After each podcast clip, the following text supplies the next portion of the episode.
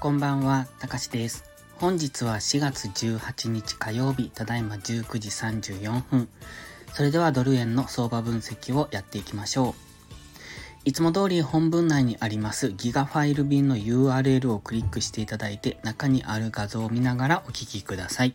最初にお知らせです。ポストプライムのプライム投稿、有料投稿もしてます。こちらは毎日投稿してますが、環境認識が苦手な方、チキン利食いをしてしまう方、コツコツドカンで負けてしまうという方に、わかりやすい相場分析とテクニック解説をしています。ご興味のある方は2週間の無料期間からまずはお試しください。それでは4時間足から見ていきましょう。4時間足の画像は現在上昇トレンドを描いているのがわかります。3月24日の最安値から高値を更新、そして安値を切り上げてきてます。また、ここ2週間ほどは紫の切り上げラインに沿って上昇トレンドの角度も上げてきております。ただ、高値の更新の仕方がちょっと値幅が微妙ですね。ですので、上昇トレンドなんですが、上値も重い、そんな印象です。上昇トレンドですので、基本的には押し目買い、下がったところを買っていくというスタンスがいいんですが、現在は直近の最高値から先ほど言いました最安値に向けたフィボナッチリトレースメントの61.8%という白いラインですね。134.752というところにラインがありますが、その辺付近まで上昇しての下落になってます。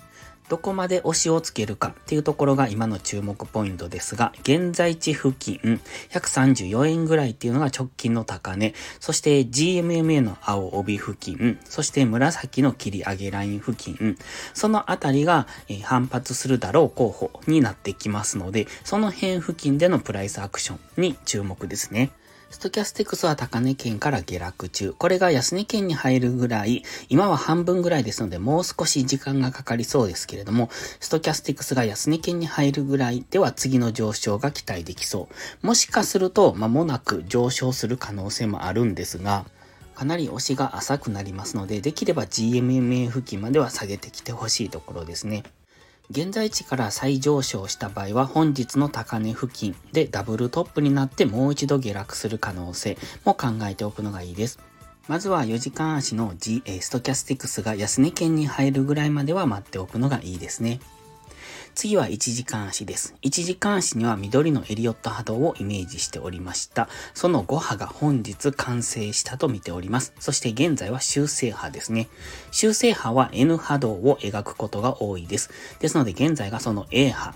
で、え次は上昇の B 波、そして再び下落の C 波という風になっていきます。必ずそうなるわけではありませんが、今このじり下げな感じを見てますと現在が A 波っぽいなと思います。そしてこれがどこで止まるかっていうのを今見ていくタイミングですね。えっ、と、この1時間足のこの、えー、マックディを見ていただきたいんですが、黄色矢印をしてます。これダイバージェンスが昨日、えー昨日からですね、起こっていたんです。ですので、現在はダイバージェンスからの下落ということがわかります。1時間足のストキャスティクスは今安値圏にありますので、ここから一旦上昇する。つまり、えっ、と、修正波の B 波に入る可能性も考えておきたい。ただ、マックディが弱いので、あの、上昇しても上昇幅っていうのは限られてくると思います。本日の高値を抜け、抜くような上昇ではなく、えー修正波の B 波、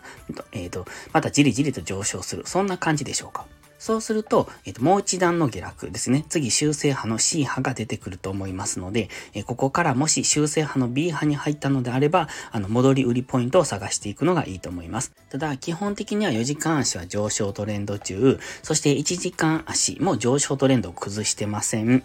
1時間足の上昇トレンドが崩れるのが、黄色丸の安値を抜いたところです。つまり134円付近ですね。そのあたりを下抜けてくると1時間足の上昇トレンドが崩れていきます。ただ、えーすぐ下には4時間足の GMMA も走ってますので、1時間足の上昇トレンドが崩れたからといってそこから売りでついていくのではなく、次下げ止まってからの4時間足単位での押し目買いっていうのが次入ってくるポイントを探していくのが良さそうです。